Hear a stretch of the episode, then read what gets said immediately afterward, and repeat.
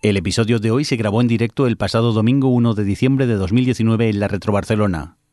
Aunque durante su grabación todo fue correcto, al escucharla observamos aterrados que el micrófono de nuestro compañero Johnny no se grabó. Así que, aunque hemos intentado mejorar su sonido, en muchas ocasiones oiréis a Johnny en segundo plano.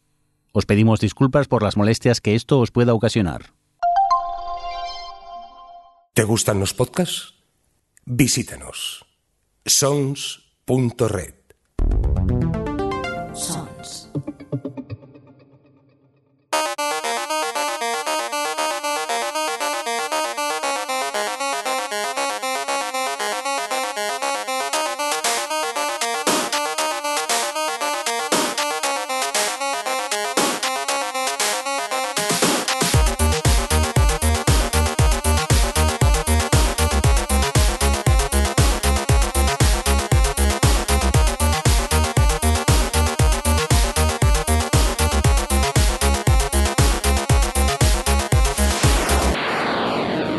Tal? Bienvenidos a Gamers Ocupados, un podcast de videojuegos realizado por gente que tiene mucho menos tiempo del deseado para poder jugar.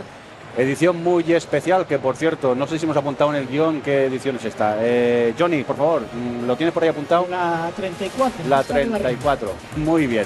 Edición especial porque la estamos haciendo aquí en directo desde la Retro Barcelona, que sí, Funs. ¿Eh?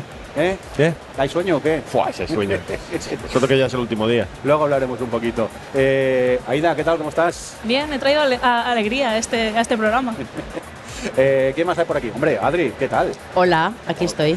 Eh, Rafa, Yo llevo aquí cuatro días, tío. Tengo el síndrome de Estocolmo. ¿vale? Muy Vuelvo bien. cada día. Muy bien. Y desde Skype, Robert... Ah, no, si estás aquí, Roberto. Pues, Hay lag, hay lag en lo que digo ahora. Ahí.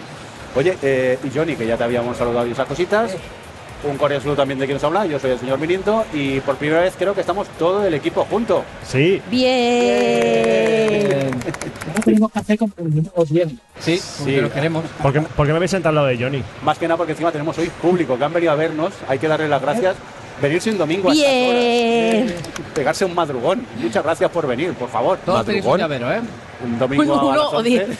Es muy pronto, por favor. ¿Por qué grabamos tan pronto? Oye, eh, al lío, que nos vamos a despistar, que esto va a ser peligroso, que me dais mucho miedo. Encima os tengo de espaldas y nadie me mira, o sea, que, Estaban mirando aquí. tengo aquí cosas para tiraros la cabeza si no me hacéis caso. Eh, Retro Barcelona, mm, ¿qué? Mm, ¿Alguien me quiere comentar la experiencia esta? ¿Cómo la habéis disfrutado? Me, me encanta el periodismo. de- Oye, Retro Barcelona, ¿qué? ¿Qué? Mira, espera, ya sé por dónde voy a empezar. Aida, me alegra ver que estás viva. Estoy viva, pero. ¿Y eso? Ayer Aida dijo, voy un momento a la zona indie y ahora vuelvo. Y me quedé hasta que cerraron. Una hora y media después la estaban echando por la puerta. Sí, pero además no es en plan de. ¿Estuviste jugando muchos indie? No, yo me fui al Call of Down y ahí me enganché y ya me quedé todo el rato. Pero era Mustio Gaming. Sí, sí, claro, o sea, son los de Agatha Knife y, y el, me- el Mecánica, que ahora están desarrollando la tercera parte y, y era mustio, mustio. Es verdad que ya esta Retro Barcelona pasará a la historia porque ya ha sido acuñado definitivamente el término Mustio Gaming. Ya es oficial. Ya tenemos hashtag oficial. España, España entera ya conoce la importancia y trascendencia del Mustio Gaming. Gracias a Ida, sí señor. Y lo estás empezando a usar. Sí, sí, de verdad, se está empezando a usar ya en las redes. O sea que has, has hecho historia, Ida, hoy. En la Retro Barcelona. un has aplauso hecho para. Ida, Un por aplauso. Influencer. Influencer. Oye, en el mustiómetro, eh, Ya está, dos términos. Mustio me A ver, ¿qué, nota, Ferreras. ¿qué nota le darías? ¿Qué nota le darías al juego? A ver, es mustio, pero también tiene cosas happy. Lo que pasa que mola porque tienes que a veces con la mustiedad combatir lo happy. Entonces, eh, la pregunta es un es, 7 de mustio. ¿Cuántos niños mueren en el juego? Ostras, pues hay, ¿eh? Y, y animales. A ver, de hecho, el objetivo del juego es destruir el mundo, ¿no? Eh, sí. Joder, qué alegría.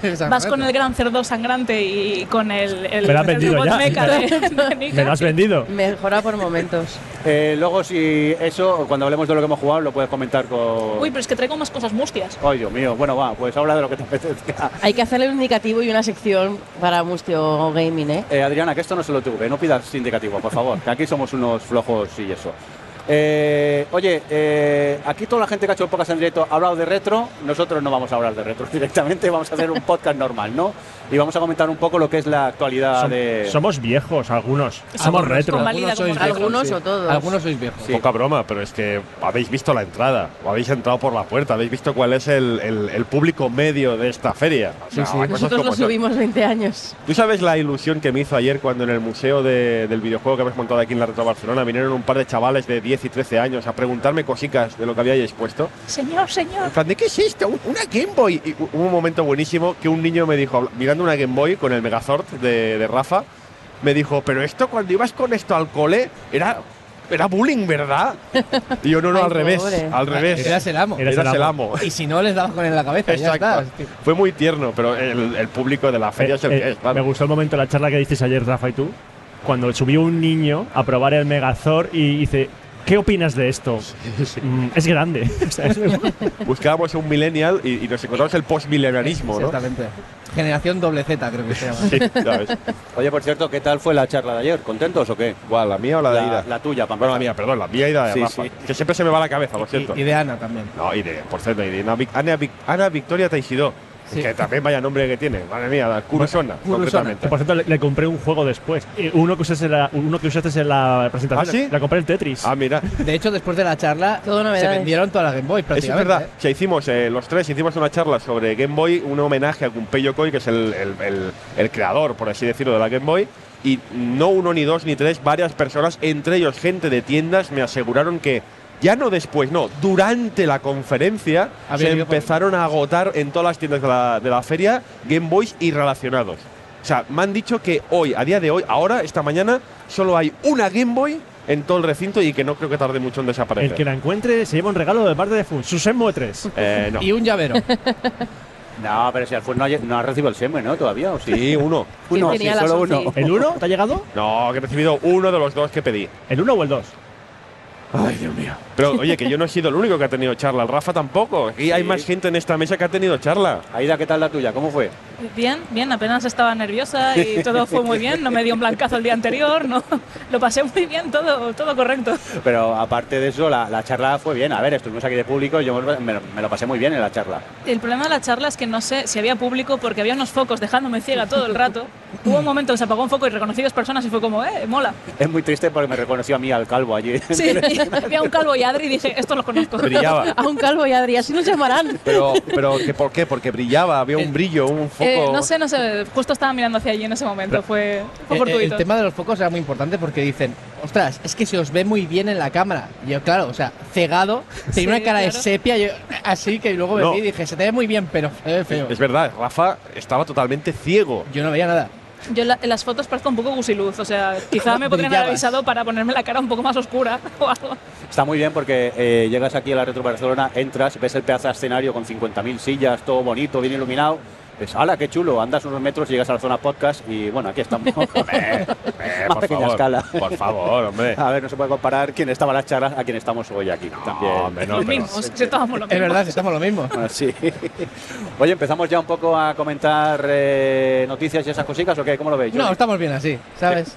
Me, me fascina el Johnny porque está como muy serio hoy. Está, calla, está callado. He visto las fotos y os odio mucho. Come- comentamos el, Oye. el tema medio callos. Pero ¿quién ha comido callos para desayunar? Adivina. Ojalá- ¿Quién? ojalá Adivina. yo. Adivina. ¿Quién come callos para desayunar? Adivina quién come callos para desayunar. O sea, me ofende tu pregunta, Funes. Ahora mismo, pues yo, tío. La verdad es que en casa estábamos desayunando, hemos visto las fotos y hemos dicho, alguien está desayunando callos. E inmediatamente alguien ha dicho, Mirindo, ¿verdad? O sea que veo que no iba muy desencaminado. Es más, le he mandado la foto a mi padre y os voy a ver el WhatsApp que he recibido. Y tu padre no- te ha vuelto a dar herencia. bueno, bienvenidos no. a callos ocupados. Le mando una foto de las calles y le digo, buenos días, y sonrisita. Y su primera respuesta es, ¿dónde es? y su segunda frase es, buenos días. O sea que, oye, muy bueno el restaurante este. Lástima que creo que para comer estará saturado, pero habrá que repetir algún día u otro. Oye, va, al lío, que nos despistamos, que estamos aquí con gente y vamos desvariando. 15 minutos llevas, ¿eh? Aquí. Llevo, llevo ocho, llevo ocho, señor, que lo tengo aquí controlado. Señor. Venga, eh, que alguien me diga que va en el guion, que lo tengo en el móvil y no veo con estas caras. Venga, va, empiezo yo. Empiezo Venga, yo. Johnny, yo. ¿qué traes por aquí? Eh, que soy el rojo, acuérdate. Venga, rojo. China restringe el juego online a menores, abro comillas, para combatir la adicción. Cierro comillas. Según el gobierno chino, ya sabemos cómo son esta gente, eh, los videojuegos están dañando la salud física y mental de los menores. ¿Qué va a hacer? A los menores de 18 años no podrán jugar videojuegos online entre las 10 de la noche y las 8 de la mañana. Y solo pueden jugar 90 minutos al día. El fin de semana, tres horitas. Y amplía medio.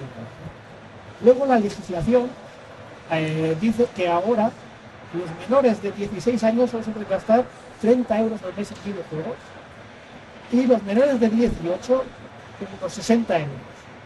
Y quitando todo eh, lo del Partido Comunista, lo de las cabezas, lo de la adicción, lo de... Me gusta un poquito. Me No, gusta un poquito. pero Johnny, es que me encanta que se legisle el sentido común. Es El que, control parental. el Se control es que parental. estabais diciendo todo lo que va a ser lo, oh, lo máximo que podrán jugar y pensaba, pues si son las normas que tengo yo puestas en casa, línea por línea. Y además, ¿sabes qué pasa? Es que ya que estoy aquí, dejadme hacerme un poco la promoción, porque precisamente hace unas par de semanas estaba en Madrid, en Madresfera, hablando de este tema, y es un tema que está caliente, perdón por la promoción, Jordi.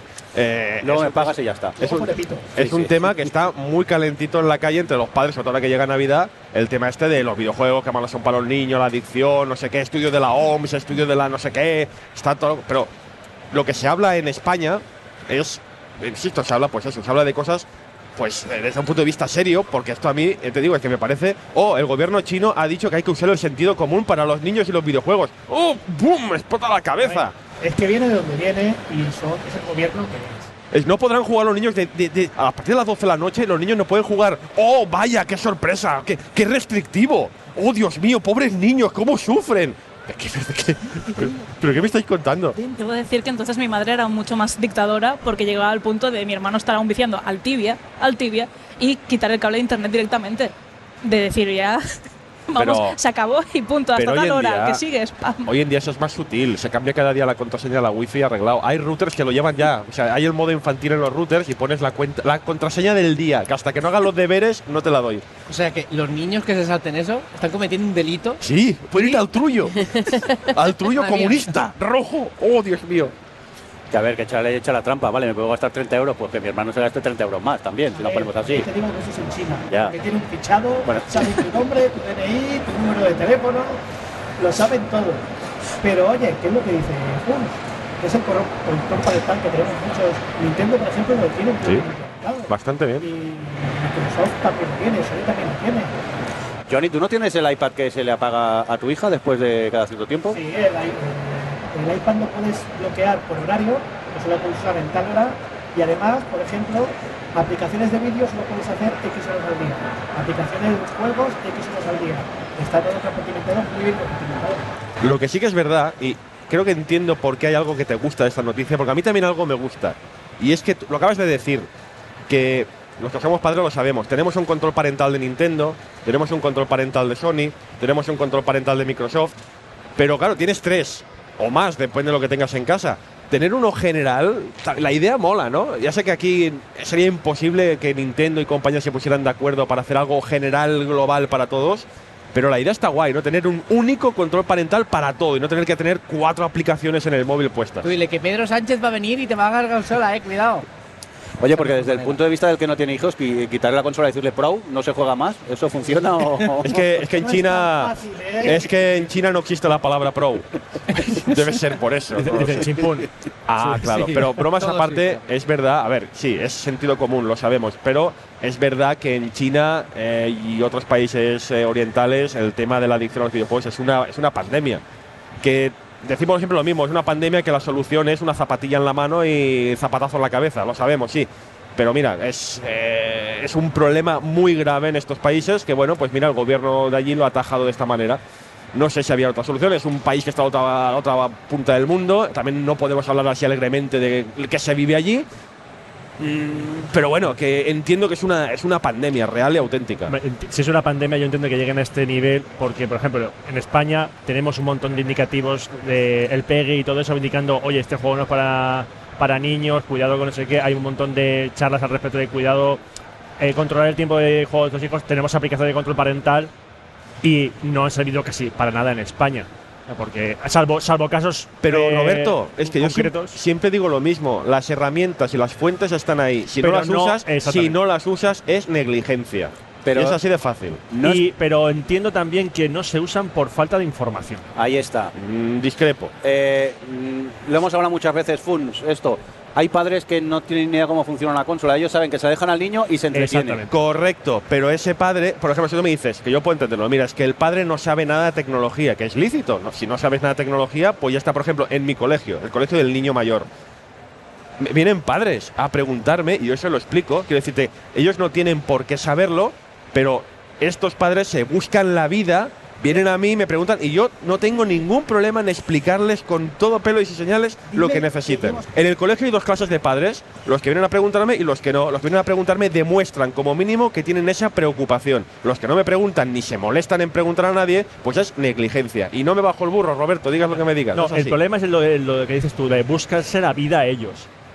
Tú imagínate una campaña muy sencilla que, en colaboración con Digo Game, porque es la tienda más, importante de España, que ahora que la van a vender Switch, eh, eh, consolas portátiles, cuando compre el padre la consola para el niño, se, repartan por todos los game- por todas las tiendas un panfleto diciendo Se hace. cómo a- Se está con- haciendo. a- a- ¿Sí? Se hace en Navidad, se hace. La Peggy entrega, en- al menos el año pasado. ¿Cómo, manejar todo el control parental de las consolas? ¿No Todos los años la Peggy lo hace. Sí, sí, sí, no sé. o sea, hay los medios, hay las formas. A mí, mira, por ejemplo, en, en- en la Madresfera, en la charla de Madresfera lo dijimos, que es que vinieron padres a la charla que dicen, es que yo no tengo ni idea.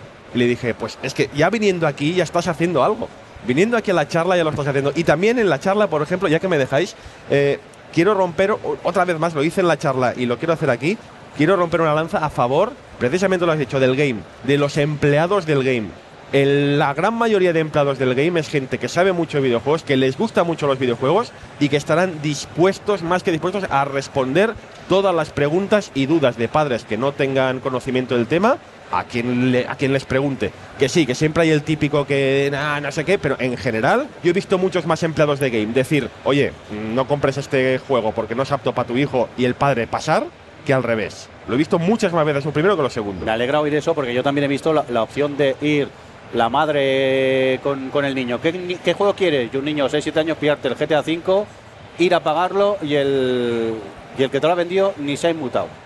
Que esa también existe. Yo- Me existe, alegra por ver que en las tiendas game al menos eh, se No, no. aconseja al padre quizá este juego no es para su niño. Existe, Pero- por supuesto, pero quiero decirte, no es una directiva, es que es eso, no es una directiva de game, Claro. es sale del propio empleado. Ahí está, es que quizá se debería eh, enseñar incluso en las tiendas cuando un padre va y, y le compra el GTA V al niño decirle, oiga, quizá este juego no es para su hijo. Que luego el padre se lo quiera comprar ya es otra cosa. Claro, claro, no. O Pero sea, al menos orientarte. me parecería lo más, eh, me parecería muy inteligente y, y- y muy propio de que si lo hiciera Game, si di- dijera una directiva a sus empleados. Pero hasta yo quiero romper la lanza a favor de los empleados, no de la, de la cadena. Claro. Vamos a, a continuar con más cosillas. ¿Qué tienes por aquí por el guion, Johnny? A ver, Microsoft. Sí. ¿Recordáis que, eh, creo que no sé si ha sido a principios de este año, que eh, fa- sí, fabricó, puso a la venta el mando adap- adaptativo de, de Xbox para gente con diversas eh, capacidades? Era un mando Sí. que podías enchufar varios, varios componentes adaptados a cada persona.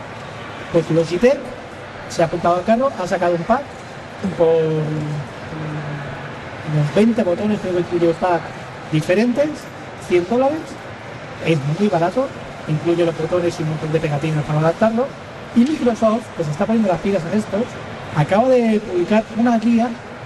eh, Rafa sabrá lo que es la guía para desarrolladores de, por ejemplo, eh, cuando están jugando la consola, que si se desconecta el mando, no se pone en pausa. Esas son las directrices que marca Microsoft. Y las marca para, para todos los desarrolladores tener, estar, tener todos la misma onda. Ha, eh, ha creado ahora una guía que inclusive de Android, ¿eh? para, jugar, para hacer juegos inclusivos, para que cualquiera pueda jugar, cualquiera pueda usar este mando y cualquiera pueda regular la dificultad de los videojuegos por ejemplo, adaptativa, eh, es decir, que depende del problema que tenga cada uno. Si tienes problemas motrices, puedes hacer que los puzzles, de un- por ejemplo, de un Tomb Raider o de un Uncharted, o bueno, Uncharted de un juego, sean eh, difíciles que tienen que ser, pero por ejemplo, bajar la dificultad en las zonas de acción de plataforma. Y la guía es muy, muy completa, podríamos ver en la página, porque es muy completa y incluye hasta tamaño de subtítulos, modo para daltónicos eh, y un largo etcétera que lo mismo son unas 500 páginas de guía. Precisamente se habla de diversidad funcional, no, no de discapacidad, porque al final no tienen en cierta manera una discapacidad, son, funcionan de manera diferente, ¿no? Y todos podemos estar ahí. Es decir, ¿cuántos videojuegos? Yo, por ejemplo, el Death Stranding no le veo los subtítulos prácticamente. Es que, es que son chiquitísimos. Y no es que tenga una tele pequeña. la verdad es que me cuesta bastante. Eh, esta guía no solo debería ser si queremos hacer los juegos más accesibles para gente que tiene ciertos problemas, sino realmente también esto ayude a todo el mundo y generar quizás nuevas dinámicas también para generar interfaces, generar eh, jugabilidad, eh, maneras de control y todo esto. Eh, si a alguien le interesa el tema de diseñar videojuegos para, para, la gente, para gente con discapacidad, hay un canal de YouTube eh, llamado Game Makers Toolkit que habla sobre diseño de videojuegos y tiene una serie de cuatro vídeos en el que habla sobre esto precisamente para gente con problemas de, audi- de audición, de visión. Menciona lo de Tomb Raider, menciona Tomb Raider. Y otra cosa, sobre lo del Dead Stranding, ha habido tanta gente quejándose sobre eso que ya han anunciado un parche para principios de año en el que van a poder, vas a poder cambiar el tamaño de la letra de, los títulos, porque la verdad es que son enanos. Es que no me extraña, no sé cómo estas guías, por ejemplo, ya existían de antes, pero no se tenían tan en cuenta. Se tienen muy en cuenta las guías que la plataforma te limita. Por ejemplo, eh, esto que ha dicho Johnny de si se desconecta el mando, se tiene que pausar el juego. Esto es algo que además es obligatorio. Es decir, tú no puedes, exactamente, tú no puedes publicar un juego en Xbox, en PlayStation o en donde sea, en el cual no hay unos mínimos como por ejemplo este, ¿no? O por ejemplo en, en móviles, Apple, Google te testean si qué ocurre si sale el menú de, eh, de notificaciones, qué pasa si te llaman, qué pasa si todo esto. Sin embargo, de accesibilidad no era obligatorio y estaría también bien, aquí también pongo un poco un poco tirano, un poco un poco rojo y eh, estaría bien que fuera obligatorio también unos mínimos, por ejemplo, es decir, las quizás las las la diversi- las diversidades funcionales más más comunes, ¿no? Es decir, por ejemplo, eh, el daltonismo, que estaría bien que se adaptara a personas daltónicas, tamaño de fuente de letra, incluso eh, el, el- no solo la dificultad, porque no es un tema solo de dificultad, sino también de cómo se resuelven algunos puzzles que requieren muchos movimientos a la vez con el mando, ¿vale? Esto también es un problema, pues eh, hay algunos juegos que lo que han cambiado ha sido el patrón. En lugar de darle mucho a varios botones a la vez, pues les das a dos botones con un ritmo quizás un poco más pausado. Y sigue siendo divertido, no sigue siendo... Una cosa. Esta guía en breve porque por ejemplo lo que dices del daltonismo, todos los juegos de fútbol desde el 2000 y pico hasta ahora ya lo tienen. Sí, sí, sí. ¿Y por qué lo tienen? Pues. Porque es un mercado. Abrir mercado y oye, si un 10% de gente tiene daltonismo, pues un 10% de gente menos que va a jugar a mejor. Y de hecho, o sea, es, es un, un push bastante importante anunciar tu juego. Es decir, muchas, muchas desarrolladoras optan por decir, anunciamos este juego, lo publicamos y luego hacen una segunda campaña diciendo que han hecho una actualización pues para gente pues con alguna necesidad especial. Y esto genera un push que incluso en algunos han doblado las ventas. Quiero decir que anecdóticamente en la empresa en la que yo trabajo, que es de videojuegos móviles, nos ha llegado a pasar eso de sacar una nueva paleta de una especie de pociones para, para uno de los juegos y darnos cuenta de que los colores que se han usado pueden ser confundidos por los daltónicos y tener que repetir todo, de tener que volver a poner la, bueno, no sé, unas pociones, unas runas, pero tener que, que repetir toda la parte de arte eh, a tiempo para poder sacarlo con, el, con los colores para no crear confusión a los daltónicos. Que es decir, se tiene bastante más en cuenta a pesar de que no haya la obligatoriedad de, de Apple o de, de otras marcas al respecto. Oye, pues eh, muy buena noticia que las empresas ya intenten acercar el videojuego, los videojuegos a todo el mundo y todo el mundo tenga acceso a ellos. Eh, rápidamente, que tenemos invitado aquí en la mesa, o sea, que no sé de qué estamos hablando. Preséntanos, Aida, ¿quién tenemos por aquí? Sí, es que hemos pedido que viniera y, y ha venido a sentarse con nosotros Carlas García, eh, también conocido como Clark, director de la Retro Barcelona. Hola, Carlas. Hola, buenos días amigos. Mira, mira, mira, mira. mira. Gracias. Eh, No lo hemos pedido, ¿eh? Ha salido del público ahí. oye, este público está bien pagado, ¿eh? Un placer estar aquí, muchas gracias por invitarme. Oye, Carras, eh, no sé si me oyes porque no llevas cascos. Más bueno, o menos, os ¿qué tal oigo me por el altavoz, Vale. no os preocupéis. Eh, muchas gracias a ti por venir, porque sabemos que vas de culo, que vas corriendo para arriba y para abajo y te has acercado aquí al stand. ¿Qué tal? ¿Cómo va el cansancio? Pues ya, eh, ya empieza a hacer, mella el, tema. Porque empezamos nosotros el miércoles con un montaje durillo y el primer día, que jueves, que suele ser también duro porque los inicios, eh, líneas eléctricas que fallan, stands que se quejan por, por cosillas y tal. Y ayer agotador porque es el peor día de la feria porque cuanto más gente hay. Aquí Rafa, Fonsi y Aida también lo sufrieron ayer en sus conferencias, llenas por cierto, a petar. O sea, enhorabuena chicos, eh, estuvieron muy bien todas las charlas que, que hicisteis y muy contentos ya. Sinceramente, con, con ganas de que, de que termine la feria, pero os digo una cosa, ya tenía ganas de que terminara la feria antes de que empezara la feria. Pero eh, sí, ganas que se acabe, pero ya estás preparando el año, el año que viene, posiblemente. Bueno. siempre digo lo mismo, que yo ya me planto, o sea, ya nos plantamos aquí porque yo, o sea, bueno, tampoco me gusta nombrarme como director, ¿no? Porque de hecho somos un equipo. Yo me ha tocado ser la cabeza visible, pero detrás mío hay, hay un equipazo como está mi hermano, por ejemplo, el Pera y incluso Funs, que este año se ha dejado aquí la piel preparando cosillas y, y bueno, siempre decimos lo mismo, ¿no? Que esto cansa mucho. Nosotros somos simples aficionados y es verdad, tenemos nuestro, nuestro trabajo, que es lo que nos paga la hipoteca, y esto lo hacemos porque nos gusta. Claro, el tema eh, es que esto se ha convertido ya en un monstruo. Y esto Ya. realmente para vosotros es un hobby montar la Retro Sí. Barcelona. Sí, sí, sí, somos simples aficionados que lo hacemos para, para otros aficionados, ¿no? Y parece que, que gusta y me, me alegro, pero lo que pasa es que esto ya empieza a ser ya una obligación, más que ya un hobby. Cuando Pero- ya pasas esta línea ya, ya no es divertido. Yo quería preguntar, porque llevo siguiendo este, este evento desde pues, el Museo Marítimo, desde el Design Hub. Ha ido creciendo una burrada al nivel de organizaciones que se han ido uniendo a la Retro Barcelona, pero ha crecido también el número de organizadores.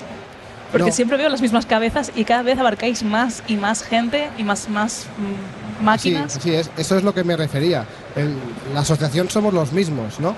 O al menos el staff principal, que esos son los que, los que eh, ahí estamos trabajando. Y esto sí, cada vez se, se va haciendo más grande. Desde que nos hemos juntado con FIRA, bueno, también el nivel de exigencia que nos hemos marcado nosotros, ¿eh? que no nos, ellos no nos marcan, eh, pues nos lo hemos impuesto muy, muy alto. Y en los últimos años, pues, eh, bueno, ya habéis visto lo, que hemos, lo que hemos montado y, la verdad es que es agradable, ¿no? Ver que la gente se lo pasa tan bien y tal. Y, bueno, por otra parte no es tan agradable cuando ves que hay cosas que no dependen de ti, como por ejemplo, si me permitís, el precio de la entrada. Es algo criticado, incluso yo lo critico. Eh, creo que es un poco caro, sinceramente. Y más cuando el contenido que estás ofreciendo, no por nuestra parte, sino por la parte de la Nice One Barcelona, pues quizá no, es, no está a la altura ¿no? de lo que se, se- se espera. Entonces, eh, la gente yo creo que se queja un poco con razón. Hay cosas que no podemos controlar, ¿no? Ya. Bueno. Eh, ¿Tenéis alguna pregunta por aquí en la mesa? Sí, venga, Rafa. Eh, este año he visto más recreativas que nunca. O sea, es, es espectacular. O sea, no, no sabe cuál escoger. A nivel de números, ¿tienes algún numerito así? Como por ejemplo, ¿cuántas recreativas hay o cuántas tiendas hay? ¿Sabes? Sí, mira, apro- aproximadamente de recreativas, yo creo que rondarán las 60, más o menos. Eh, el tema es que nosotros invertimos mucho porque personalmente eh, el tema arcade me gusta, lo, lo he vivido mucho y aparte que a, a día de hoy ya, por desgracia, eh, ya no se puede disfrutar de este tipo de, de- de mecánica o de jugabilidad a menos que te vayas a una asociación como Arcade Vintage o como Retro Sevilla o como la de Arcade Cat que tenemos aquí cerca, ¿no? Porque por desgracia ya el último eh, parque temático, parque recreativo que teníamos, ¿no? El de New Park de, La de la maquinista, pues por desgracia lo cerraron hace, hace bien poco, ¿no? Es decir, que eh, el chaval o, el, jugador que quiera disfrutar de este tipo de máquinas, pues o se compra una, que no es lo mismo, ya lo sabéis, no es lo mismo, o viene a este tipo de ferias. Y esto es una cosa que nos gusta invertir en ello. Y traemos a la gente de Sevilla, a la gente de Navarra que trae las candies japonesas, que son espectaculares. Es, como estar en Japón, en Akihabara. Eh, bueno, los que estemos en Japón nos mola mucho el rollo este, ¿no? Y pues bueno, en números un poquito es esto. Asociaciones de, de aquí, pues cada vez también so- somos más, ¿no? Está Tentáculo Púrpura, eh, está Retro Scroll, hay Retromaniacs. eh, este año se ha juntado Tromax con una colección chulísima de MSX.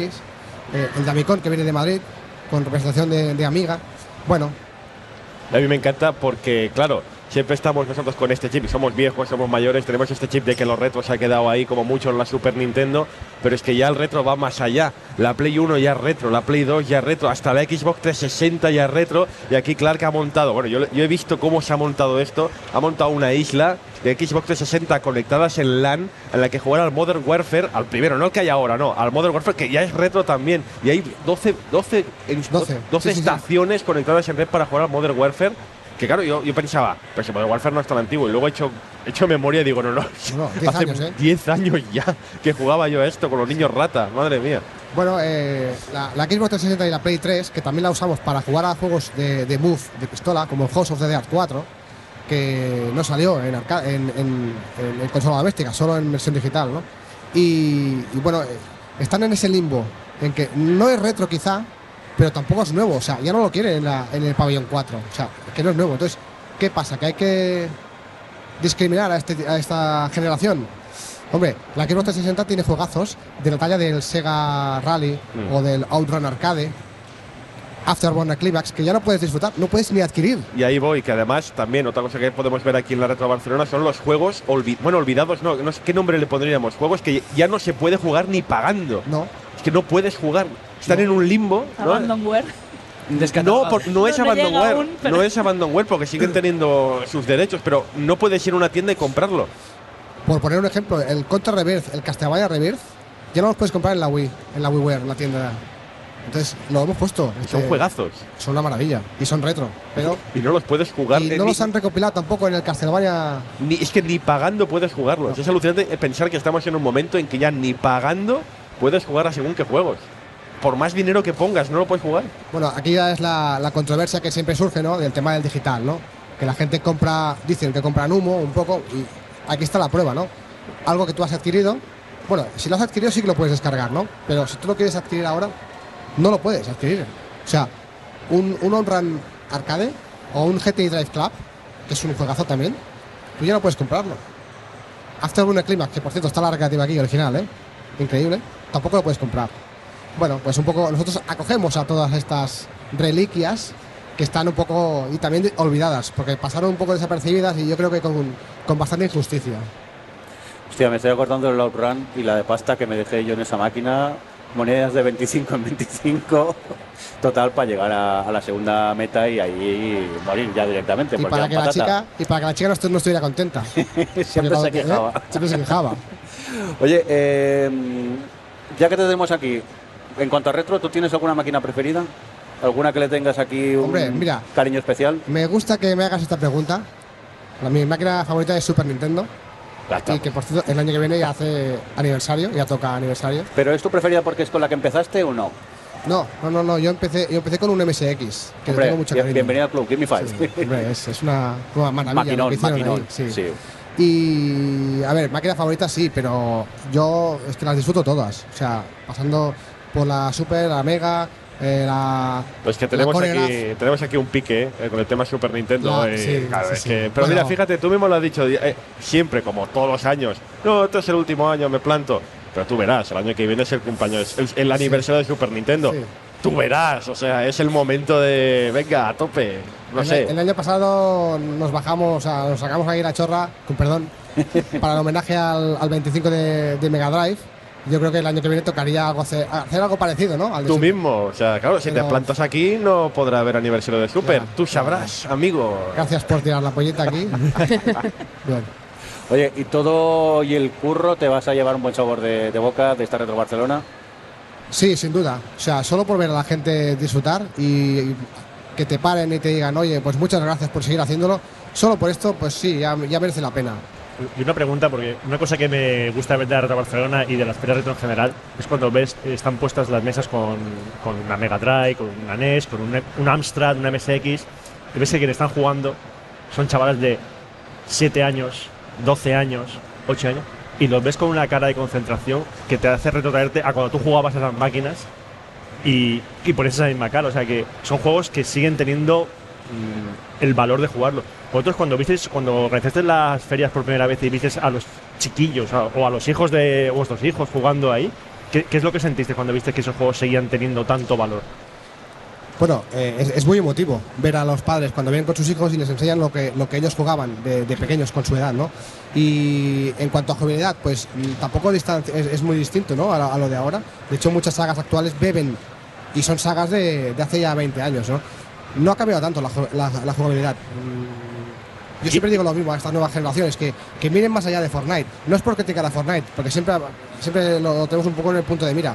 Pero a estos chavales vienen aquí y descubren cosas y dicen, hostia, pues esto es que es igual de divertido, ¿no? Tú lo ves, por ejemplo, jugar a una run y les- se les da bien. Eh, es, es chulo, es muy chulo. Claro, porque no tenían el de vicio y error después de 15 minutos de cargar la cinta de cassette y tener que volver a empezar a ver si había suerte y esa vez se te cargaba el, el maldito Eso, juego. eso no lo vivieron, eso, eso, eh, no han conocido ese encanto. Bueno, sí, digamos le encanta por no decir El encanto otra de cosa. funcionar mal. Sí, sí, media hora yo me estuve ahí cargando cintas con el MSX. Oye, Carlas, pues eh, muchas gracias por pasarte un momentillo por el stand. Sabemos que vas para arriba y para abajo y te agradecemos mucho que te hayas parado cinco minutillos a charlar con, con nosotros. Gracias a vosotros, ¿eh? Y eh, yo, desde aquí, mucho ánimo y a ver si montarla del año que viene. que tenemos ganas de venir en cuenta y gracias por estar aquí porque sinceramente me hace mucha ilusión cuando Funs eh, propuso, porque la idea de, de la zona podcast es suya, eh, porque este año al tener el escenario compartido pues eso dejaba fuera una serie de contenido que no queríamos dejar fuera, ¿no? Y él me lo propuso y es un medio que yo sigo apostando porque creo que está vigente todavía a día de hoy y vamos, muchísimas gracias por estar aquí y por acompañarnos. A ti por pasarte. Venga. Gracias.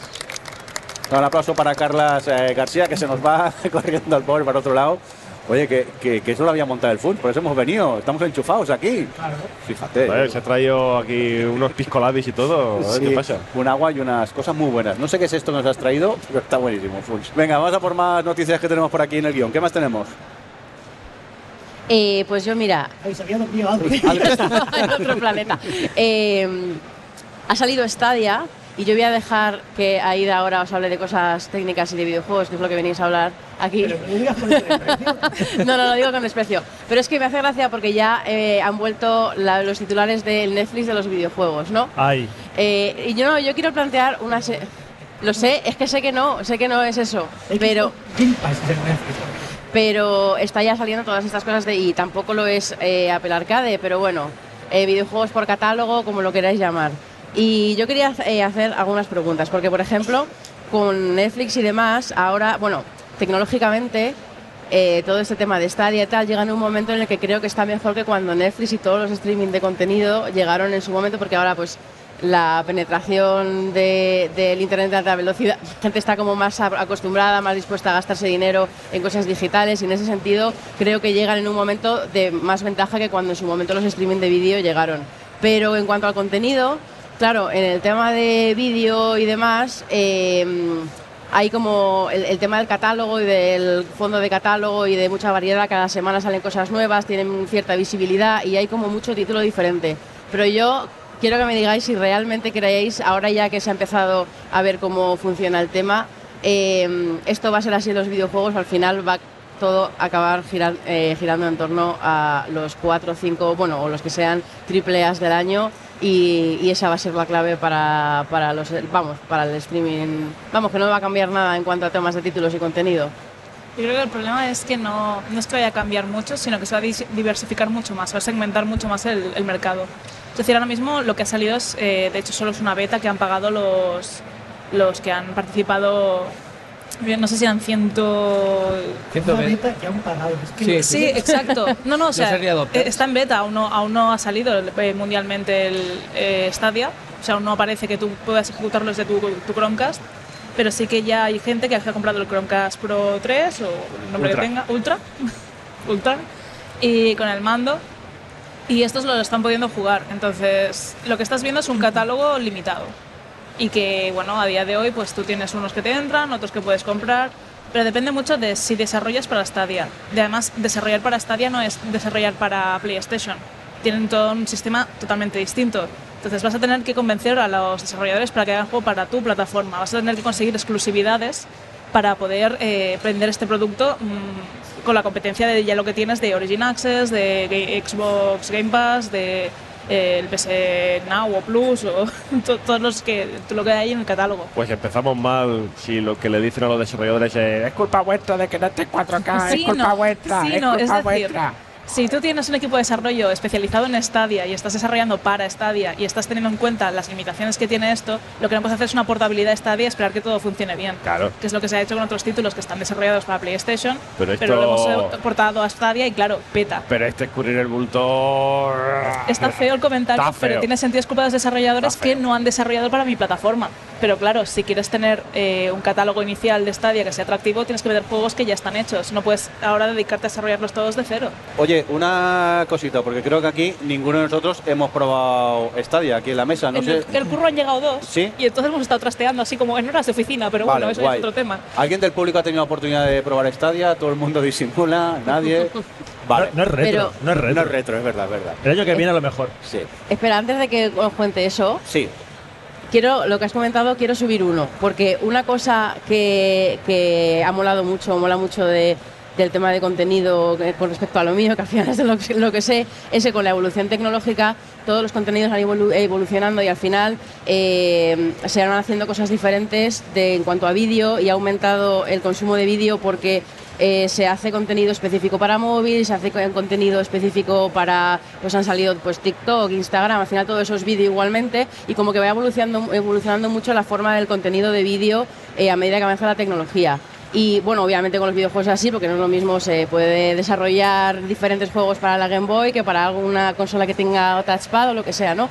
Pero en el caso de, de esto, que es la nube, ¿se está viendo o creéis que se verá que los desarrolladores aprovechen la nube como diferenciador tecnológico para crear contenidos diferentes o formas diferentes de mecánicas o de intentar interactuar con la gente? O sea, con el, con el jugador. Yo creo que eso ya ha cambiado y no ha sido por Stadia, sino ha sido más por el, Game Pass. El Game Pass y PS Now.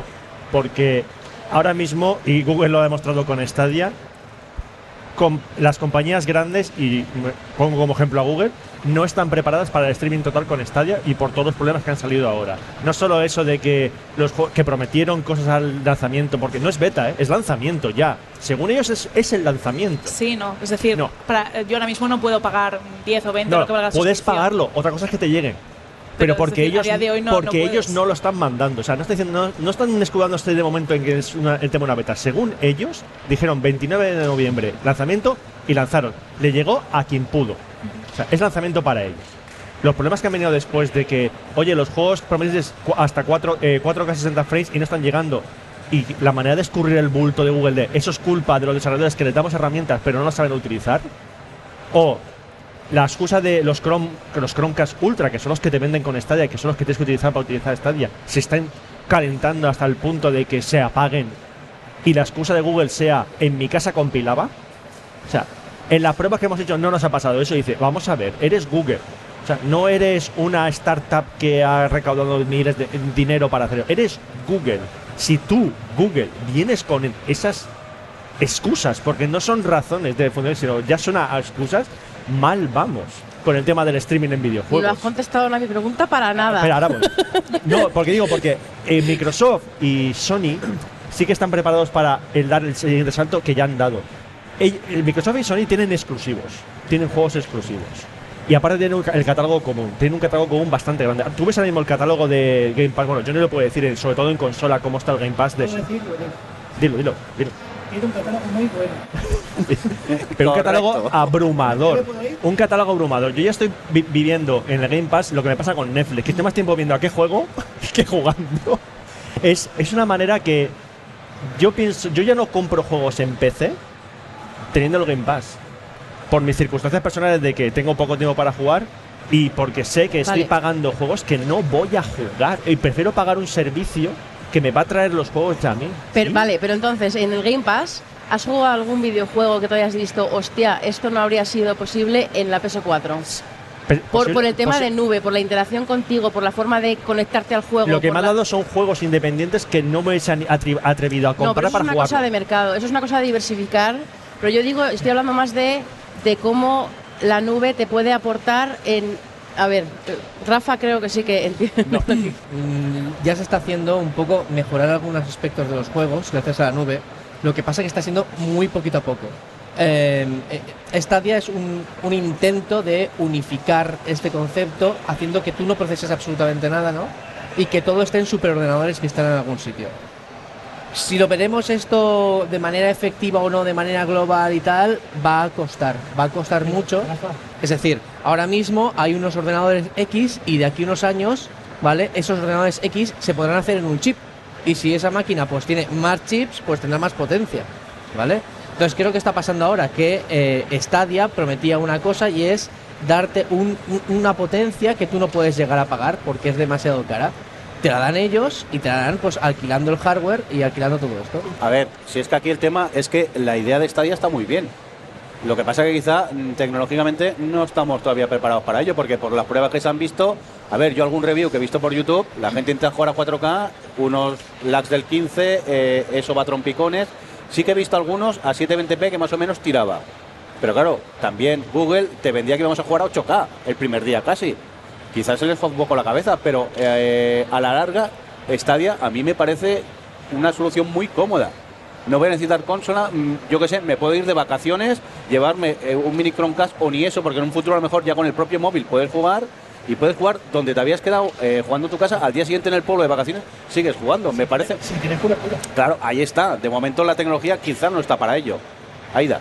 Debo decir que en defensa de todo el tema este del 4K y todo, si tú le pones conexión por cable con un cable de UTP-6, le pones el, eh, le quitas el HDR, funciona perfectamente. Ya estamos con Easy, Y ya. Easy, Easy, No, Yo, pero- Y claro, cantas pero al amanecer. Pero, Aida, yo- yo- son, son yo dos no condiciones ver. muy, muy básicas. Yo no, lo, yo no lo decía por eso. O sea, yo, yo estaba plenamente convencido de que no iba, desde el día uno esto no iba a ser posible. Lo que me, Lo es ahora que no hay tanta gente. Ya, ahora. Pero Exacto. a mí lo que, me, lo que me mosqueó de esto fue que Google utilizase ese tipo de, de justificación. Pues que esas justificaciones que son, es como cuando antes comentabas lo del Chromecast. porque cuando dices que la justificación es que los developers no lo saben hacer, yo como developer dice, pues a lo mejor en mi próximo juego no lo saco en Stadia porque si vais a echarnos la mierda desde el primer día, no vamos a publicar juegos para vosotros, no vas a tener catálogo y ya está. A ver, no han dicho claramente los developers tal. El problema No, es, leí, la- leí el comunicado y diciendo, ponemos a disposición de los, de, de los desarrolladores todo esto. pero no es la da. culpa de los developers, es la culpa del proceso de, de desarrollo de esos juegos y cómo se ha portado. Pero claro, porque no han desarrollado eso para es- su plataforma. Es que, no- es que tiene todo el sentido del mundo. Pues que también está el tema este que comentabas antes del Chromecast. Eh, se ha calentado mucho y esto me- a mí no me pasaba. ¿Por qué? Porque es una empresa mm, que está empezando a desarrollar juegos, pero no tenían Pero antes todo esto. Ya es Google. ¿Y Google qué hace? Comprar teles nuevas, comprar todo nuevo. ¿Y tú crees que la persona que está en su casa tiene la misma tele que estaban usando los de Google? Es que no han tenido en cuenta todos estos cambios. Y a mí me pasa, en la empresa en la que estoy, constantemente tengo que rebuscar móviles del año de la Kika, que son más viejos que yo que sé, para ver por qué le peta al usuario ese de China que ha arrancado el juego y le ha petado. Y tenemos que estar buscando cosas que ya están mm, descatalogadas del mercado. Que yo por lo que he visto, por las eh, reviews vistas por YouTube y tal, el gran fallo a veces es culpa del wifi, la velocidad que te da el wifi.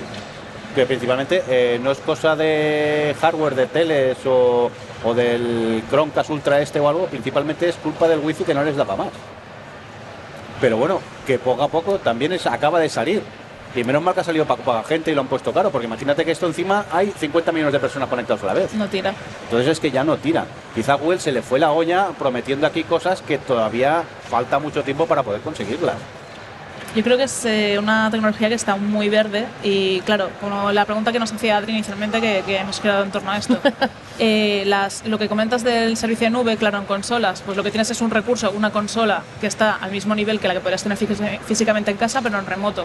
El problema de esto es, es que ya es, eh, lo voy a ejecutar en un portátil de, el de mi madre que tiene 11 años, porque tiene el Chrome instalado. Bueno, necesitas unos mínimos, pero tampoco necesitas un ordenador potente. Claro, en ese sentido sí que marca una tendencia futuro de ya no necesitaremos unas máquinas tan buenas, sino necesitaremos eh, una mejor conexión a internet y, y, bueno, y luego ellos que tengan una infraestructura mucho más grande que la que hay a día de hoy. Vale, voy a volver. Yo barro siempre para casa. Eh, o sea, entiendo, por, su- por supuesto, que lo de Stadia y este tipo, o sea, el, el- el- el hecho de jugar en remoto abre muchísimo la accesibilidad de la gente a jugar a cualquier juego en cualquier momento, lo que quieras. Pero me pregunto si realmente, eh, porque, a ver, con los móviles entró muchísima gente nueva a jugar a videojuegos porque eran más accesibles en el móvil y demás, pero eh, una de las claves de que en el vídeo en streaming haya funcionado tan bien es que ya no solo está accesible en la tablet, en el móvil, lo que quieras, sino que tu nivel de implicación de, sí, con lo que estás viendo la puedes elegir. Puedes estar muy atento al nuevo capítulo de Watchmen y verlo con la ventana bajada, quitando el teléfono, eh, o puedes estar viéndolo mientras que estás con Twitter. En, en cambio, jugar a un juego, eh, a por mucho que sea remoto, que digas, pues voy a jugar a No Man's Sky en remoto, no me hace falta descargar, no sé qué, puedo ponerme aquí y ahora. Pero no deja de ser que tú tienes que ponerte y la interacción, vamos, y la, y la atención es tal. ¿Creéis que realmente, más allá de una, un porcentaje tal, va a hacer la accesibilidad que tiene la Stadia y todos este tipo de, de juegos en la nube, va a hacer que venga masas de gente a, Es, que me sale mal porque he pedido el turno y has hecho una pregunta y no voy a responder a esa pregunta. Déjame responderla a mí. Bravo, bravo. Yo solo he traído preguntas lo para que- que... Déjame responderla y luego hablas tú. Por lo que como me sale fatal, cedo mi turno a quien sea que te responda la pregunta porque joder, nadie te responde nada y no quiero yo ser partícipe de esta debacle. A ver, creo, creo que voy a responder a Adri ya. Nadie lo ha hecho y tú lo vas a hacer. Creo. Oye, yo he cedido los turnos Eh, para que respondáis. O sea, si no hubiera Eh, dicho. Yo creo que, Adri, la revolución que tú mencionas viene más por el catálogo de juegos que por el servicio en sí. A ver, eh, tú piensas, antes de Netflix en España teníamos eh, Filmin, pero Filmin ofrecía películas muy independientes que no traían al gran público y Filmin no lo petó. O sea, Filmin no, no todo el mundo dice, oh, voy a ver la última de Last One Tree en el Filmin porque he descubierto Last One Tree. Y de yo todas creo que. formas, si, si Filmin entrase ahora con el mercado como está, sería diferente. Pero bueno, Pe- Pero porque dices tú, porque ya Netflix nos ha acostumbrado a una manera. Entonces, eh, Stadia, sí, a nivel, eh, a nivel, de- a nivel tecnológico, mm, cuando lo hagan bien, petará. Es que lo que dice eh, Aida, ya solo por el simple hecho de no tener pendiente de la última gráfica y todo eso, genial. Pero si no acompaña con un catálogo de juegos que, mm, pongo el ejemplo de que un familiar de que no está acostumbrado a jugar a videojuegos entre y yo no veo a alguien jugando al Red Dead Redemption 2 de primeras porque dice. Porque el primer- la primera hora del juego es ver cómo la gente habla y todo eso. claro, de ahí era también mi primera pregunta. Tampoco me contestaste. de si al final el catálogo iba a ser importante Sí, o al final sí. iba a girar en torno a Sí. los AAA y si de verdad iban a hacer catálogos variados. Hasta- es que a- ahora mismo lo que ve- están vendiendo esta, Stadia a gente que juega en PC.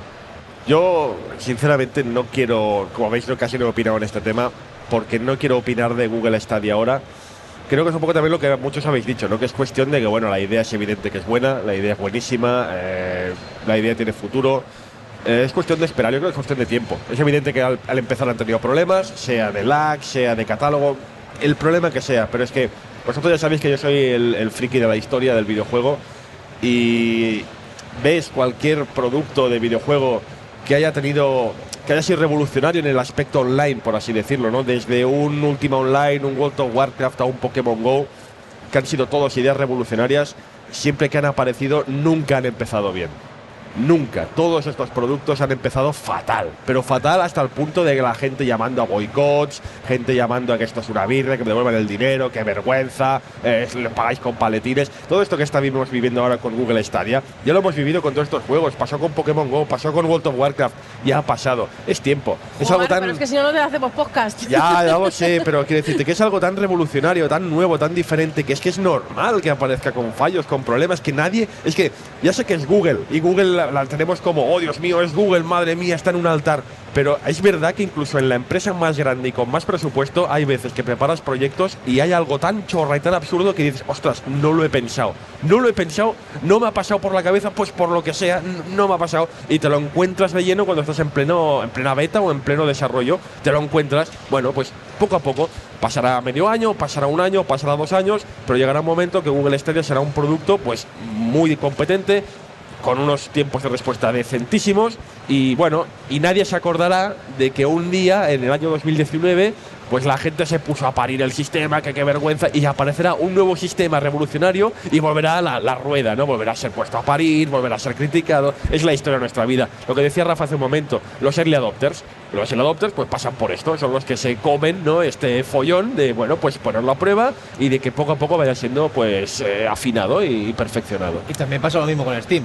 Y con Steam, sí, sí, Al principio de exacto. Steam se caía cada dos por tres y demás, y dices, venga, hombre. Exacto, Steam empezó igual y míralo ahora, ahora no, no, no, no, no pensamos que pueda existir el mundo sin Steam y Steam cuando apareció se llamó al boicot a Valve porque dicen cómo se atreven a meter Half-Life 2 obligando a instalar Steam, qué vergüenza. O sea, imaginarlo y ahora Steam mira lo que es, es tiempo, tiempo, el tiempo dirá. Hubiera sido precioso que la que de presentación de Stadia Google hubiera hecho. A lo mejor llega a 4K, o no, o claro, Google tiene que venderse, no puede ir así. Bueno, a lo mejor falla. Pues claro, entiendo también que yo que razón con lo que dice. Pues he dicho, yo que sé, en mi casa compilaba. Claro, que cuando empiezan los proyectos normalmente estas cosas fallan y eso. Mira, mira Ya si no mira si no los cristales del Cybertruck, son irrompibles. ¡Pah! Uh. ¿Hacemos una porra o qué? Tres años. Oye, ¿no hicimos una de BioWare Es para verdad. cerrar? ¿Cuándo iban a cerrar BioWare? No, cuando iban, a, cuando iban a cerrar el estudio que había comprado Electronic Arts. Que era ¿no? BioWare. ¿Era BioWare? Era BioWare. Ah, vale. Y, bueno, todavía no, ¿no? O sea, Todavía no ha cerrado. tenemos por ahí la porra. ¿Hacemos una porra Dicen que van a sacar un Mass Effect nuevo y que van a hacer una nueva versión de Anthem. Oye, ¿por qué no preguntamos al público quién piensa que va a cerrar y quién piensa que va a prosperar la, Google- la idea de Google Ay, sí, Stadia? por favor. Son tres es- Bueno, siendo Hombre, tres, siendo seis. tres no hay empate. Siendo tres no hay empate. Así que, a ver, eh, ¿quién cree que Google Stadia va a cerrar en un par de años tres? Que levante la mano. Uy, es la que gente- depende del Joder, Norris, catálogo, tío. depende cómo lo haga. Ahí hay una mano, ¿eh? El- Dos, dos, Dos, dos. dos personas. Dos. El jodido Norris. Dos personas. Dos y media. Uno, un Hay voto. uno que hace así con la Dos, mano. dos y media. Hay un voto que Venga, es. vamos a. ¿quién, quién piensa que va a cerrar en cinco años? Ay, ay, Ah, sí, cinco sí, cinco sí. ¿Quién piensa, que va, 5-2. ¿Quién piensa que va a cerrar en algún momento? O sea, en algún momento, ¿quién piensa que va a cerrar el Es Stadia? cuestión de tiempo. ¿Quién piensa que Stadia va a ser el nuevo Skynet y nos van a dominar a todos? ahí, ahí estamos, todo el mundo, todo el mundo. Ya está, sí. Vamos a morir todos. Vamos a morir todos, está claro. o sea. Venga, pues vamos a dejar un poco el tema de Stadia de fondo, de allá a lo lejos. Y Aida nos trae cosas de qué? ¿De, de Valve? ¿Qué ha pasado con Valve? Pues que están haciendo una, una especie de limpieza de, de cara, de como, bueno, lo que estamos comentando, de cómo se ha ido segmentando tanto el sector. Eh, ahora Epic Games Store está cogiendo mucho más volumen de, juegos, de popularidad, están regalando juegos gratis, están pagando algunas exclusividad- exclusividades a golpe de talonario, aunque sean temporales en algunos casos. Y entonces, pues Valve ha decidido hacer una serie de, cosas para poder volver a, a ser eh, pues eso, la, empresa popular de, del sector. Nos hemos encontrado como una de las primeras acciones ha sido la- el renovar la interfaz de la, de la página. Eh, ahora en Steam, eh, las páginas de cada juego puedes encontrar un nuevo modo de edición para que los propios desarrolladores pues pongan los assets de una forma, pongan la parte de la comunidad de otra y se pueda, mm, con- no sé, como hacer más comunidad alrededor de, de la página. Por otro lado, se han eliminado casi 3.000 juegos de Steam Madre. eran todos juegos que no, no cumplían las condiciones de, de uso o de juegos que tenían eh, materiales robados de otros estudios. Pero eliminados implica. Eliminados es ya no los encuentras en Steam, puede ser que entres y haya desaparecido alguna cosa que tenías ahí. Ah, o sea que si quizás los habías comprado, tirirí. Sí, porque eran todos que no cumplían con políticas, que eran con assets robados, con músicas robadas. Se ve Esto- que hay, hay el caso de una empresa rusa. Pasa mucho esto. Eh, pasa mucho, pero es que en Steam llevaban años quejándose, como tres años, dando un listado de juegos que estaban para banear y no se hacía nada. Y ahora de golpe, con todo esto de, de Epic, es de como, "Bueno, vamos a quitar toda esta mierda de aquí. Pero si no cumplían contrato. Buah. Greenlight. Greenlight. El Greenlight era como abrir las compuertas y que entre lo que sea. Y, y a día de hoy, pues eso, ha habido el caso incluso de una, de una empresa que se... Bueno, ha ido cambiando de nombre. Inicialmente era The Gestan Technology, una empresa rusa que tenía 48 títulos en total. Una burrada y han tenido que desaparecer todos ellos. En este caso, pues eso, ha tenido que, que haber esta purga masiva de Steam Marketplace porque muchos están haciendo un mal uso de las herramientas de, de Steam Works. Y entonces, la noticia de esta semana ha sido como el Black Friday han puesto el Steam Controller, el mando de, de Steam, a 5 euros. Más envío, que eran 13 en el caso de España.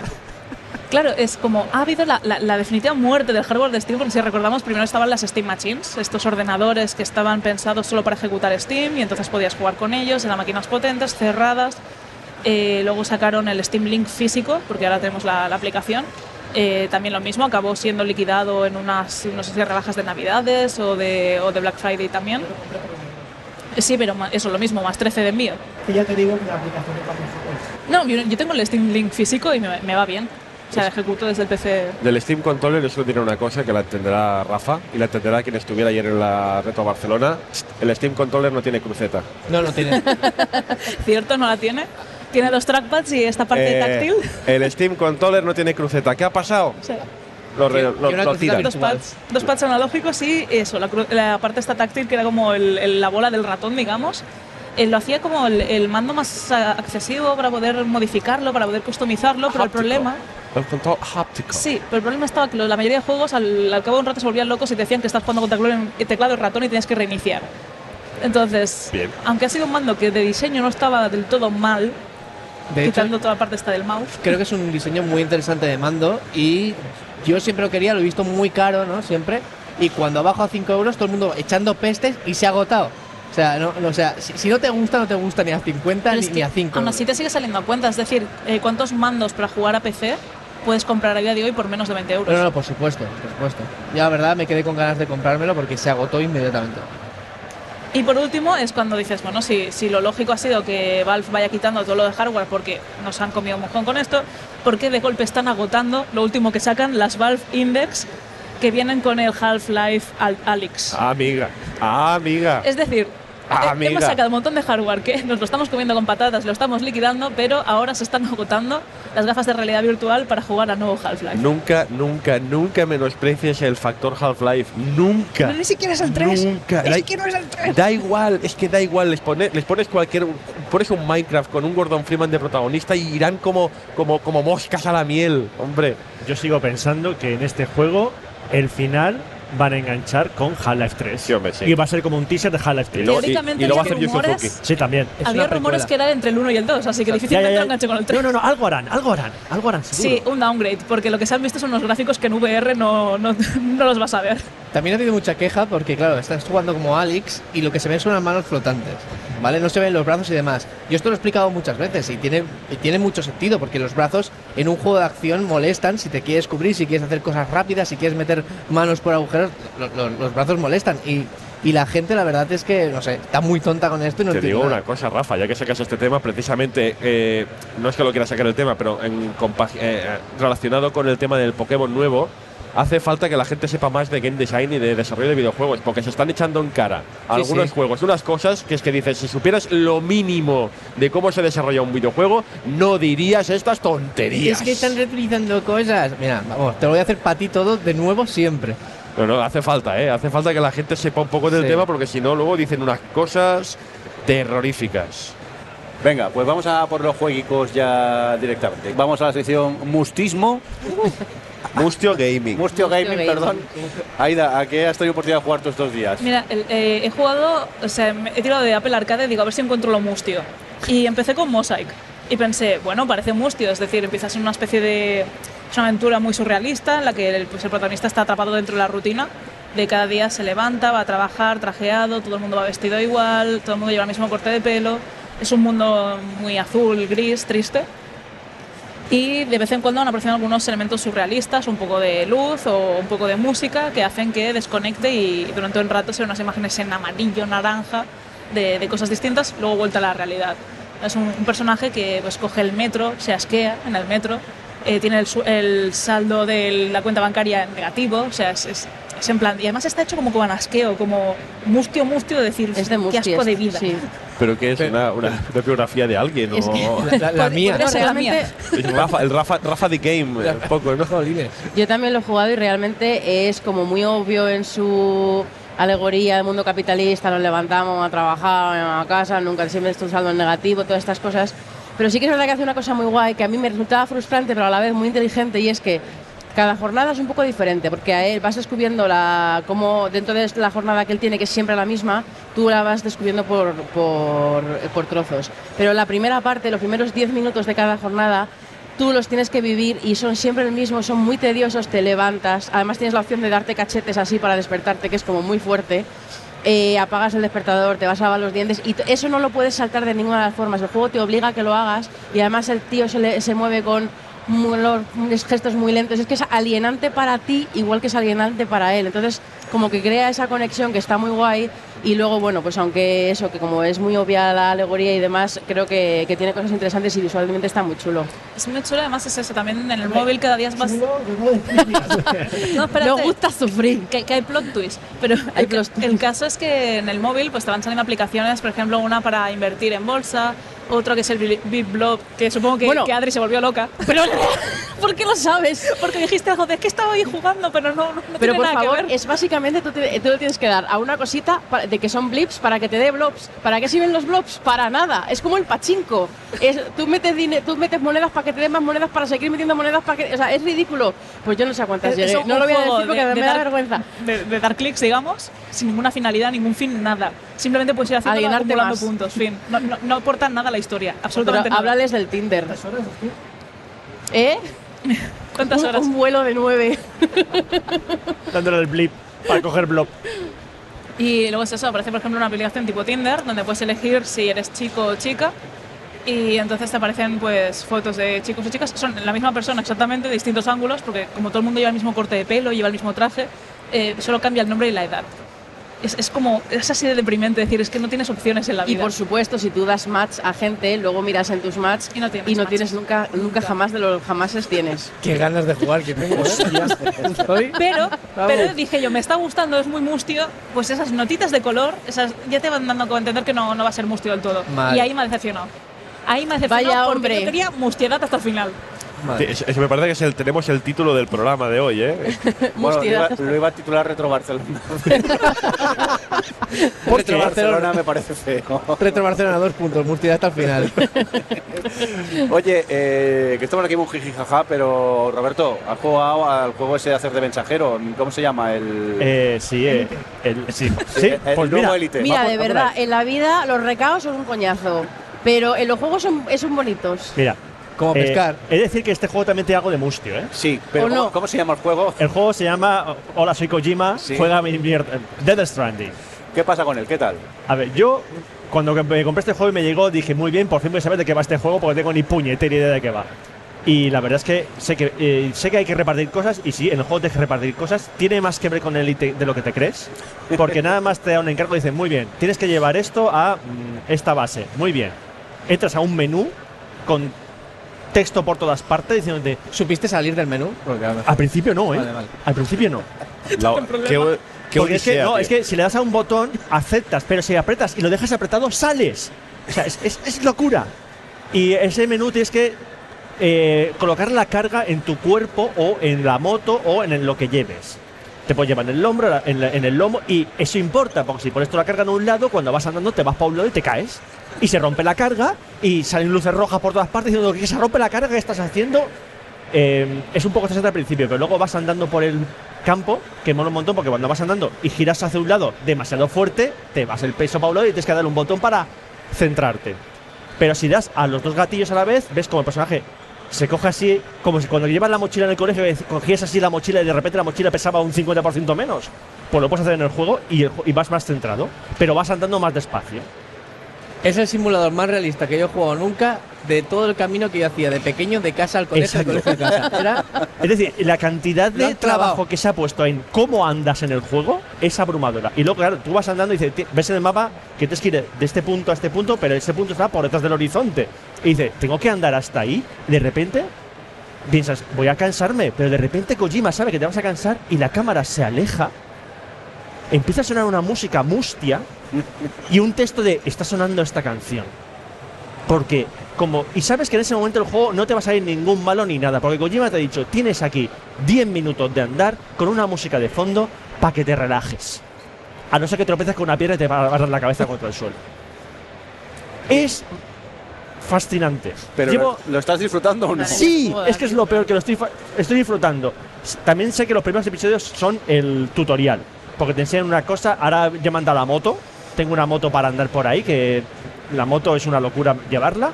Ya me han salido las mulas, no sé lo que, no voy a decir lo que son las mulas. Me han salido los EV, que tampoco voy a decir lo que son los EV. Y te va metiendo cosas nuevas del juego, cada vez, cada vez. Y lo último que he descubierto y ya he dicho, esto es el GOTI, es que, oye, tienes que ir a tal sitio y utilizar esta granada que está hecha con tu caca. Eso me han comentado, que hay fluidos varios para hacer granadas. Bien, escatología. Sí. cuando vas a las zonas de descanso, te puedes duchar, puedes mear o puedes cagar. Que dice, usar aseo de pie, usar aseo de, de sentado. No, vas a cagar, ponlo, ponlo que vas a cagar. Y depende de lo que hagas, te da un tipo de granada u otra. Pues mira, yo, solo- Kojima es Dios. Sudor, orín y, y caca, es maravilloso. yo solo he jugado dos horas, solo he caminado, pero estoy deseando cagarme en el juego. O sea, Pues vas a cagar. Quiero, quiero seguir jugando para, para no aguantarme, ¿sabes? Para mí, probar. para mí, de momento, me está. Me está mm, no sé si, eh, si me está gustando, me está fascinando o es síndrome de Estocolmo de Kojima, ya no lo sé. ¿Pero tú lo recomiendas o qué? A ver, lo que sí que puedo decir, y esto lo digo totalmente en serio, es que hace mucho tiempo que no jugaba algo como eso porque nunca he visto algo parecido a Death Stranding en lo que he jugado yo. Y eso por mí, para mí, es algo muy positivo. O sea, el juego te tiene hipnotizado. A mí me está entonces. gustando, sí. Vale, vale. Pues tomamos nota de, de Death Stranding. Eh, ¿Quién más quiere comentar cositas? Eh, Rafa, el Shenmue 3, ¿qué? ¿Has jugado? ¿Te ha Pues, llegado? ¿A pues ti? mira, de ¿A ti hecho, o sea, Shenmue 3 me ha llegado, tal como me ha llegado, Sí. se quedó en el sobre, no lo abrí, porque dije, esto es Shenmue 3, no, no, no, no voy a descubrir nada nuevo. Y lo dejé ahí y de repente empecé a escuchar a alguien, ¿no? Un, un lamento en la distancia. ¡Ay! ¿y ¿Dónde está mi Shenmue 3? No me llega Shenmue 3. ¡Ay, que tengo dos copias y no me llega ninguna! ¿Sabes? O sea, también es mala suerte que no me lleguen las dos copias, pero bueno. Y yo, pues, yo casi- quizás me regocijé un poco en ello, ¿no? Es decir, Oye, también hay que decir, yo lo pasé muy bien en aquel momento, ¿sabes? hay que decir al Funs Además, Que mucha gente se te ofrecía a regalarte hasta el juego, ¿a que sí. ha habido todo tipo de gente. De esto, lo que me han dicho, pon un coffee, pon en PayPal, pon una colecta, pon un no sé qué, yo te dejo el mío, te presto el mío, tú. Bueno, de verdad, ha sido un poco apabullante la cantidad de gente que de alguna forma u otra se ha ofrecido a, a que tuviera el juego, pero al final, al final llegó, llegó uno de los dos que he pedido. Y mucha gente hoy en la, en la feria me ha dicho, tío, te lo tienes que haber callado y seguir con el drama. Pero yo les, he dicho, yo no sé mentir, así que, es y, y se luego me había a las, notado. a las tiendas de segunda mano y vendérselo a ellos para que digan.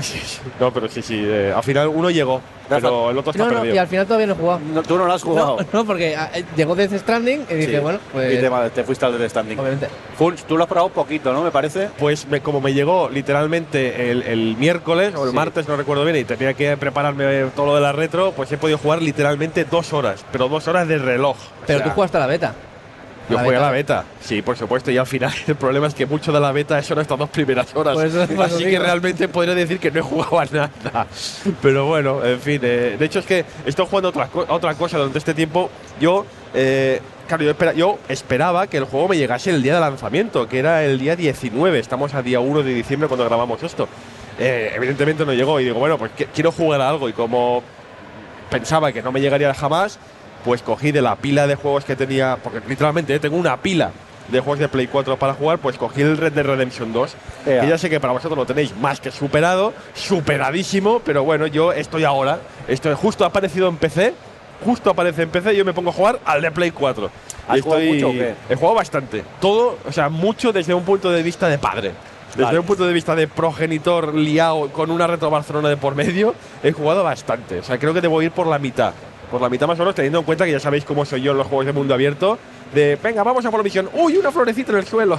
Voy a, voy a recoger 20. Porque, porque hay un logro o algo, yo qué sé. ¿Has pescado ya? Por supuesto que he pescado. Unos, unos, unos yobarros que he pescado más buenos. esto ahí. Es lo mejor Madre del mía. juego. Pescar. y he- Pescar todo el puto y he cazado todo lo que se puede cazar. Pero todo, desde, desde una cobaya al mismo ser humano. Hay guacamayos. Hay- guacamayos no he cazado, pero sí, todo tipo de aves silvestres he cazado de todo. Ah, ¿puedes matar pájaros? Puedes matar muchos pájaros. Goti. No, ya han empezado, como está empezando, han empezado los mods y hay un mod que es para que lo veas desde el punto de vista de los animales. ya hay vídeos por YouTube El de la paloma. y es fascinante. A la No, gente bueno. se- se le va mucho la cabeza. El problema es ese, ¿no? Que yo entiendo que ya está más que superado, pero bueno, que lo estoy disfrutando como un enano. Ahora bien, te digo que creo que la fórmula Rockstar ya no da más de sí. Los- con, con Red Dead Redemption 2 estoy pensando, sí, estoy disfrutando como un enano, juego un montón, me gusta, pero también un rau rau por aquí detrás en la cabeza me va diciendo, esto en, uno, en un Gran Theft Auto 6 ya no funcionaría. Bueno, mira. Correcto, ahí está. Pero lo pienso, ¿no? Y de Shenmue que no quiero decir nada, porque realmente es que es eso, dos horas y solo la, la parte de la beta es la misma, con lo cual, pues nada, ya el, el año- el próximo programa, si puedo pasar, porque ya sabéis que hace últimamente paso poco, pues ya os digo qué tal. Pero de Eh, momento la experiencia muy bien, muy contento. Ya es lo que quería. Me fascina que te excuses por jugar a un juego que salió hace pocos meses, que somos gamers ocupados. Ya, pero es que me acuerdo, yo estaba aquí en los programas que estabais haciendo, que estabais todos ahí con el Red Dead, ahí, oh, Red Dead, cómo mola el Red Dead, qué maravilla, el Red todos habéis jugado aquí el Red Dead. Y yo soy eh, aquí el último rezagado al cabo de meses. Bueno, me sabe un poco como, eh, vais un poco todos por delante mío, ¿no? Pero- El en fin. tema es jugarlo en algún momento cuando se pueda. Claro. A ver, ¿quién más quiere comentar jueguecitos por aquí? Que levante la mano. A mí me hace gracia porque yo he jugado uno retro real, el Mass Effect Andrómeda. Ostras. No, no. bueno, pues si el, el Red se ha quedado atrás, quiero decir, ¿de cuándo es el Andrómeda? ¿De dos 2016 o así? Sí, tiene dos o tres años ya. 17, Bueno. Un juego que, por cierto, no conozco que lo comentes tú, pero que yo lo defiendo a capa y espada, ¿eh? De verdad, porque es mucho más fascinante de lo que dicen. A ver, yo llevo como unas 5 horas o así y me estaba molando, la verdad. Adri, eh, ¿tú habías jugado los otros Mass Effect o este No, es el primero, es el primero y por lo que me ha dicho Jordi, ahí está la clave, ¿no? Ah, que decís que era como un poco repetitivo con respecto al anterior. A ver, yo es que he jugado muy poco al Andrómeda todavía porque lo tengo en la pila de pendientes y jugué un poco el tutorial y no te sé comparar, pero supongo que sí, que si has jugado los tres primeros, este a lo mejor te sabe un poco a poco. Recuerda, Andrómeda, las primeras horas eran un poco. Las dos primeras son... Sí, eso es verdad. Pero hubo un punto un poco antes de la mitad del juego. Hay que un dije, momento, va, "Es un Mass Effect". hay un momento que va muy arriba, pero arribísima y que mola un montón. A ver, a mí me ha molado, es lo más cerca que voy a estar de jugar al Star Trek Discovery. Eh, no, a ver, Es verdad, no es verdad, es No, to- o sea, es que totalmente verdad. eso- ahí tiene ese factor. Pero creo que, claro, que es muy poco inteligente la estructura que tiene, porque las dos primeras horas eh, son de muy introducción hasta que por fin te conviertes en el pionero y, y además tienes un montón de recaos en la nave cuando todavía no has empezado a hacer lo que haces en el juego, que es explorar planetas, que es como, ¿para qué metes tanto hablar, tanto... No, y, no, y ni siquiera están tan bien escritos los personajes, porque yo, por ejemplo, era en, en el Horizon, yo me hablaba con absolutamente todo el mundo, agotaba todas las opciones y me flipaba todo lo que me contaban, pero aquí no creo que sea tampoco particularmente interesante, por lo menos lo que te cuenta la gente que está en la nave y eso que te, mm, te alimenta en el misterio de qué habrá pasado, no sé qué. Pero creo que no es inteligente la estructura, pero vamos, una vez que entras, salvo que a veces llego y hay texturas que no están, y andando por el, su- por el suelo del planeta que no existe eh, y Pero se le ven todas las costuras. Esto en los primeros también pasaba, eh, y muy a menudo. Eh, me está molando, me está molando. Sí, no, eh, Mass Effect Andrómeda, eh, yo cuando lo, lo empecé a jugar, que lamento muchísimo, que todo parece que no habrá una secuela, lo lamento muchísimo. Bueno, haré rumores Hay, de ru- que- sí, hay rumores de que sí, ojalá, porque a mí me parece mucho más fascinante el crédito que le han dado. Es verdad que el principio está muy mal hecho. Yo lo veo un poco como lo que era el 1, eh, eh, teniendo en cuenta que el Andrómeda lo ha hecho otro equipo totalmente distinto, que no tiene casi, creo que no queda ningún tipo de. Si has leído antes del desarrollo de Andromeda, era un caos. Sí, sí, además eso. un juego. Sí, sí, además eso. Han sacado lo que han podido. Pero- Hombre, un poco lo es, porque al final vas a. Bueno, sigue, Didi. eh, en el primero ya pasaba. En el primero, hasta que eras quien, quien llegabas a ser, las primeras horas también. Por eso te digo que yo veo Mass Effect Andrómeda no como un Mass Effect 4, sino como un nuevo Mass Effect 1. Y el Mass Effect 1 tenía un montón de problemas, tampoco era tan inteligente como fueron el 2 y el 3, con lo cual el Andrómeda ya me lo tomé con esa filosofía de decir, bueno, voy a dar esa oportunidad, ¿no? De decir, bueno, tenéis, tenéis un juego, como, como lo hice con el 1, tenéis todo un juego para sorprenderme. Y ya luego, pues, ya en el 2 ya no hay excusa, en el 2 tenéis que hacer algo muy grande. Ojalá de verdad que haya un, Andrómeda 2, porque creo que el mundo que tienen hecho, que además se distancia de cierta manera del original, es fascinante. Bueno, también voy a decir que los, el menú es un puto infierno. Pero puedes salir del menú. Hoy todos son menús, tío. De verdad, para encontrar las misiones secundarias y marcarlas. ¿cómo- cómo- cuántas carpetas puede haber ahí? Bueno, Oye, pues sí, es muy bonito, pero es que nos tenemos que ir porque están hay gente ya esperando para hacer un podcast ahora a la una y nos toca recoger. Así que vamos a despedirnos de este podcast que hemos grabado aquí en directo en la Retro Barcelona. Y nada, Johnny, adiós. Adiós. Adiós. Venga, vamos a comer ya directamente. Eh, ah, que- que te están aplaudiendo y todo. Johnny. Bravo, Johnny. Eh, Roberto Pastor, que, Adiós. que mola mucho tenerte en directo aquí, que siempre te vemos por la pantallica y verte en directo aquí mola mucho. Soy, soy humano. Roberto también aplaudirle, pobrecillo. Gracias. Que tiene sentimientos. Pues no le pidas un aplauso por Venga, Rafa, adiós. Me voy a jugar al taiko. Venga, hasta luego. adiós. Eh, qué bonito aplaudir a todo el mundo, como no aplauden a mí me he hecho llorar. Entonces, Eso estaba pensando yo. eh, Adri, muchas gracias por estar por ahí. Esto, también. sí, esto es como los In Memoriam, que es un poco un concurso de popularidad. A ver quién da más Se pena. ha muerto más Se fuerte. Ay, Aida, gracias, perdón porque te he cortado que no hay más, no hay tiempo para más juegos mustios para Da el próximo igual. programa. Muchas gracias por estar por Traeré ahí. mustiedad, no os preocupéis. Y Funs, gracias y vete corriendo que están los No, tranqui, compañeros tranqui, tranqui. para poder entrar aquí. Tranqui, que tu limitación. Estamos en ello. Un guardia saludo que también nos acompañó, con vosotros el señor Mirindo. ¡Bien! Bien. Mirito. Y sobre todo gracias a todo el público que ha venido, que no han sido tres personas, que ha venido mucha más. Hasta dentro de un mes, hasta luego.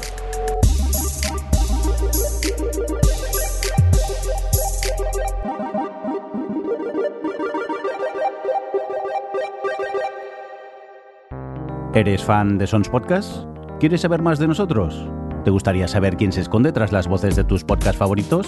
Descubre Autobombo, un metapodcast donde Javier Fresco charla con sus compañeros en Sons Podcast para intentar conocerlos un poco mejor. Descubre más sobre las personas que están detrás de tus podcasts favoritos.